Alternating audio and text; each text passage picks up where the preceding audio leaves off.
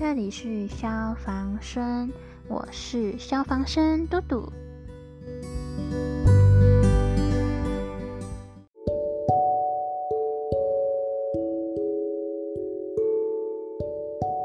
耶，终于传出第一集啦！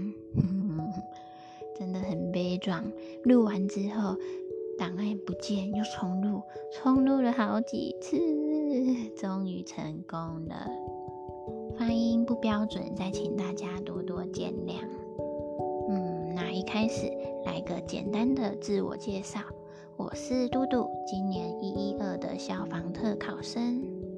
会想录 podcast 的动机可能很模糊，最初是想鼓励正在准备特考的考生，但又觉得自己没有这么大的能耐，可能最后就是分享自己的所见所闻，或是一些体悟、生活小事。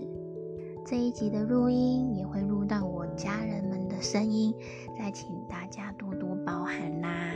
首先，准备特考一开始一定会被问爆的一件事，就是为什么要考消防？我想大家应该也都有经历过，所以我每次都会在心中，说些什么呢？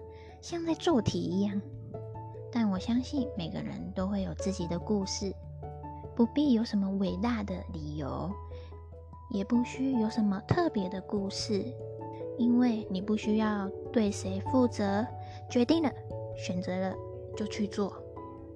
备考这一条路很漫长，能让我坚持走到最后的理由，我自己是归纳了两点：一信念，二好的伙伴。选择消防的信念，嗯。之前有听其他的考生分享，是为了爸爸，因为他和爸爸的感情很好，所以很常会聊天，甚至也会聊，哎，将来可以做些什么。当时就有提到，那不然去考消防特考。这位考生他的个性也很喜欢帮助别人，所以也达成了共识。但某天爸爸因为生病而离开，所以。他的信念就是要努力考上消防，让爸爸放心。当然，还有其他考生的分享是纯粹喜欢帮助别人的工作。然后，消防又是公务员，有稳定的工作、稳定的薪水。那有些人是因为当兵是消防役，所以退伍之后就决定选择转战考消防。而我的信念是，从小看纪录片或是救人灾难片，总会让我想哭。嗯，是传说中的英雄梦吗？就会觉得很感人呐。那种跌倒了再爬起，跌倒了再爬起的勇敢无畏的精神。但我也从没想过某天就有考消防的念头。所以我觉得呀，自己的信念它能驱使你有坚定的心，把这一趟旅程给走完。有时读累读烦时，也可以追踪一些同事考生的账号，鸡汤，或是分享自己读书时所遇到的心情焦虑，真的很有用。有时会因为一段话。真的会被安慰到、鼓励到。像我之前在 IG 看到别人的分享，他说自己选择的路，跪着也要走完，择了就不要后悔，前进了就不要后退。当你走上和别人不一样的路，注定就会遇到更多的辛苦、更多的痛苦。别忘了，这是你自己的选择。不要当个什么事都做不好的人，也不要当个什么事都做一半的人。哇，这一段话当时真的很激励我，所以我就把它写下来贴在我的书桌。每当我要念书之前，都会看一遍。我想每个人在意的点都不同，也有那么一句话可以给你鼓励，带给你力量，一起加油！再来第二点，伙伴，找寻与你同行的人，能走得更长更远。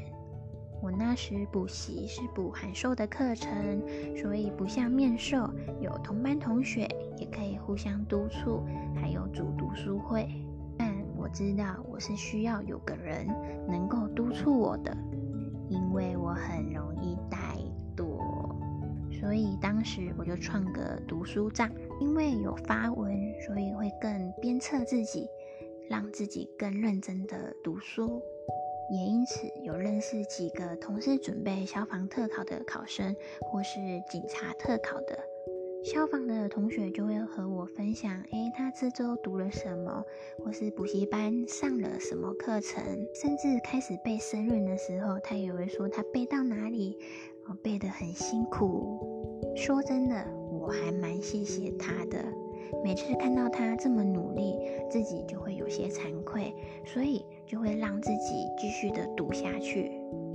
当然，也只有同事考生才会懂彼此之间的苦和心声。曾看过一段话，他说自己走过的路，才会清楚坎坷的程度。也唯有如此，一路上拾得的收获，都成了礼物。有一次呀，我看到景特的考生，他分享他的心情，超级有共鸣。其实考生真的很讨厌，很讨厌被任何人，包含家人、朋友问：“哎，最近读书读得怎么样啊？”虽然知道这是关心，但其实给了我们满满的压力。但很神奇的是，同事考生。问彼此，哎，最近读的怎么样啊？反而会让我们觉得不会有压力，甚至很能放松的诉说彼此的近况，还有互道乐色、吐口水。嗯 所以真的，同事考生真的能懂彼此的辛苦。之前在书上看过的一段话，他说。想做一件事情，悄悄准备好就立刻去做，暂时远离泼冷水的人，否则被泼了三次，你大概不想做了。希望能鼓励到正在准备或是还在犹豫要不要考特考的考生，也不要觉得哎自己是不是太晚才来考，因为没有谁规定什么时间点、几岁的时候要做些什么。最近也很常被问到消防好不好考啊？嗯，只能说消防算是公职类中好考的，但很少有不努力、不付出就能得到的。